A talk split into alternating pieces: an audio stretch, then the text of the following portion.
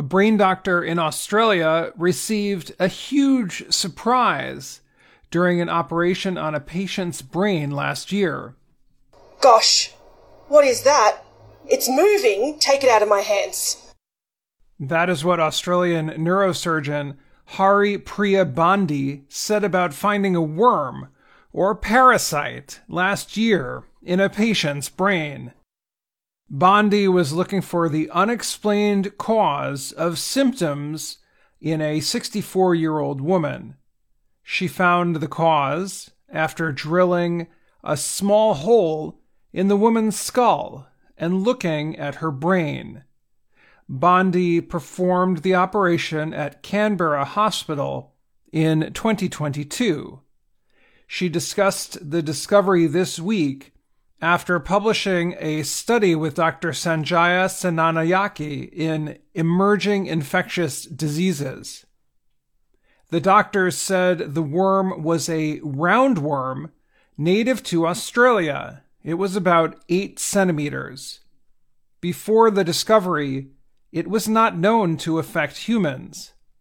The worms are often found in carpet pythons, a kind of large snake found in Australia and on some Pacific islands. Senanayake was on duty at the hospital last year when the worm was found. I got a call saying, We've just removed a live worm from this patient's brain, he said. The woman started medical treatment earlier in 2022 after saying she was experiencing depression and forgetfulness. Brain images showed changes over a three month period. Bandi's investigation was expected to show an infection or a cancerous tumor. Instead, she found the worm. Everyone in that operating theater was absolutely stunned, Senanayake said of the wriggling thing. Before the operation, the patient had come to a hospital in New South Wales with stomach sickness, pain, and sweats at night.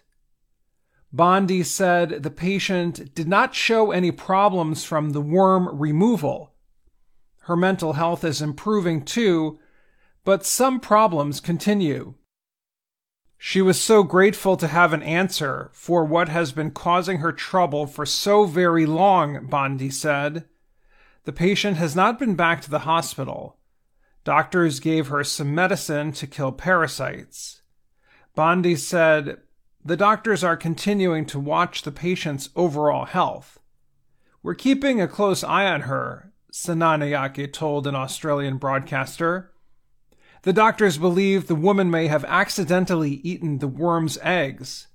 She lives in the same area as the carpet python.